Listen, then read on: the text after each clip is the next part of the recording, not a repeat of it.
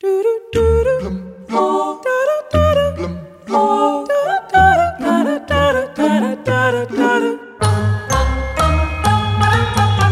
une plage, il y avait une belle fille qui avait peur d'aller prendre son bain.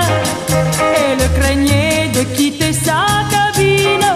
Elle tremblait de montrer aux voisins. Un, deux, trois, elle tremblait de montrer quoi? Son petit,